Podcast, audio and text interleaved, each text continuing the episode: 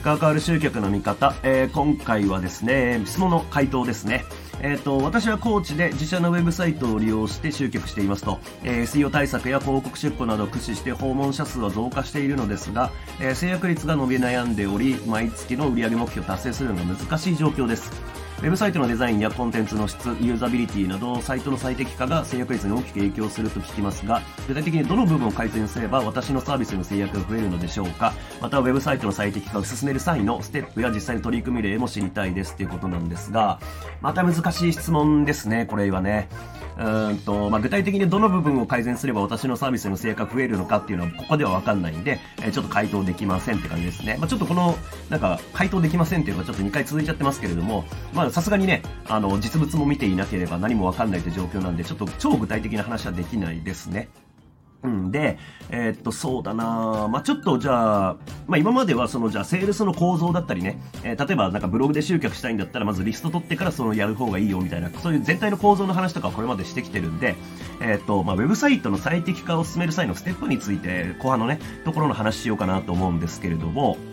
えっ、ー、と、これ最適化に関しても、結局まあその人がどういう状況か、実物とかその実数値っていうのを見せてもらわないと、どこから取り組めばいいかっていうのは実際のところ正解はわかんないですけれども、まあ原則こういう順番で考えていくよねって話を今日はしたいと思います。で、えっ、ー、と、まあ結論から言うと、基本は CV、えー、制約に近いところからですね。制約に近いところから改善していくっていうのが原則です。えー、例えば、えっ、と、セールスレターで商品を売っています。そのセールスレターを、え、最適化していきたいですっていうんであれば、え、その制約なんで商品が購入される決済のタイミングですよね。そこが、えー、一番 CV に近いポイント。そこからやっていくっていうことですね。だから逆算的にやっていくって感じなのかな。例えば、えっ、ー、と、まあ、大きい流れにすると、例えば、じゃあリンクをクリックしてセールセーターに来ました。で、上から下まで読み込んで、えー、じゃあ、決済リンクをクリックして、決済ページに来てもらって、決済して、えー、コンバージョンです、制約ですっていうことになった場合、それの逆からやっていくって感じ。だから、えっ、ー、と、まあ、そんな感じで、ちょっと、まあ、その、逆からやる、うんと CV に近いところからやるっていうのが原則です。ただ、一番だけちょっとその手順として、順序として例外なのが、一番だけ例外です。それ何かっていうと、ページの表示速度です。ページの表示速度。これは、うんともう全ページ共通で表示速度は速くなきゃいけません。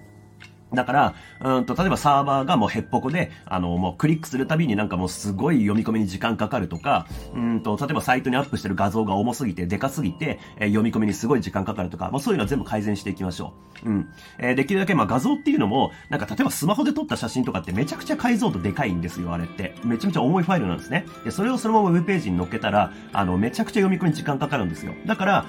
うんと、まあスマホで撮った写真を使いたいんであれば、例えばパソコンに写した後、えー、画像のサイズを圧縮するとか、えー、そういったことをやって、うんとちっちゃくしてね、えー、画像ファイルを軽くして、それをウェブページに載せるとか、まあそういうことをやっていくと。で、まあその、サーバーがどうとかね、表示速度がどうとかっていうのはちょっとある種専門領域に入るんで、もうわかんない場合には、えー、なんか専門家に聞くなりして、えー、やった方がいいです。まあこれは Amazon とかのね、その、もう、テスト結果とかでも出てるぐらい、表示速度が1秒遅れると、えー、売り上げがなんか何パーセ上がるとかね、えー、だから Amazon 規模になると、何千万とか何、もう億になるのかな。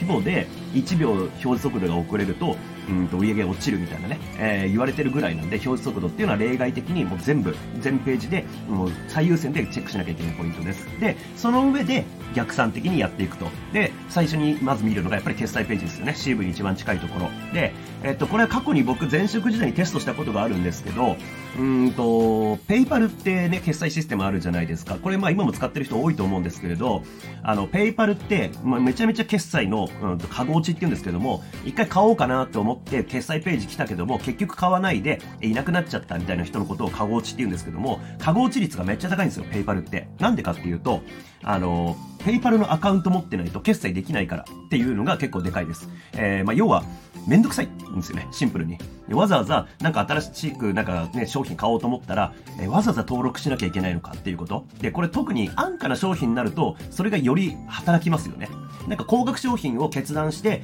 よし、買おうって思ったら、まあちょっと手間でもね、えー、やろうって思いますけども、例えばなんとなくちょっと良さそうだなと思って買おうと思ったけども、あ、なんかこれ、ちょっと思ってるめんどくせえなと思ったら買わないじゃないですか。そう。だから、むしろ中低価格の商品を売ってる人ほど、このペイパル使うと、うんと、まあ決済の落ちが多くなるって感じなんで、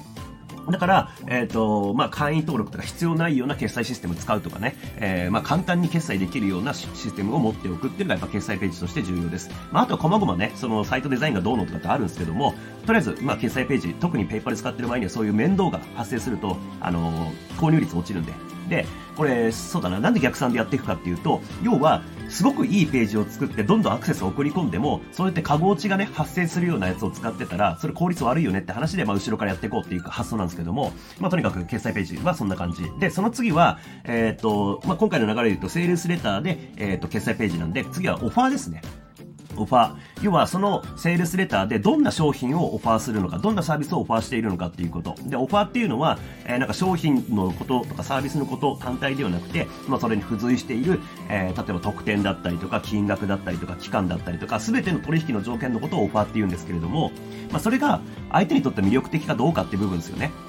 だから、たくさんアクセスをセールスレターに呼び込んできても、そもそも売ってるものいらないものだよねだったら売れないわけですよね。だからオファーを今度は見直さなきゃいけないわけです。で、次。今度はメッセージです。4番メッセージ。切り口と言ってもいいかもしれないです。まあ、要は、オファーは固まった、いいオファーなんだけれども、じゃあそのオファーをどういう風に伝えるかっていうこと。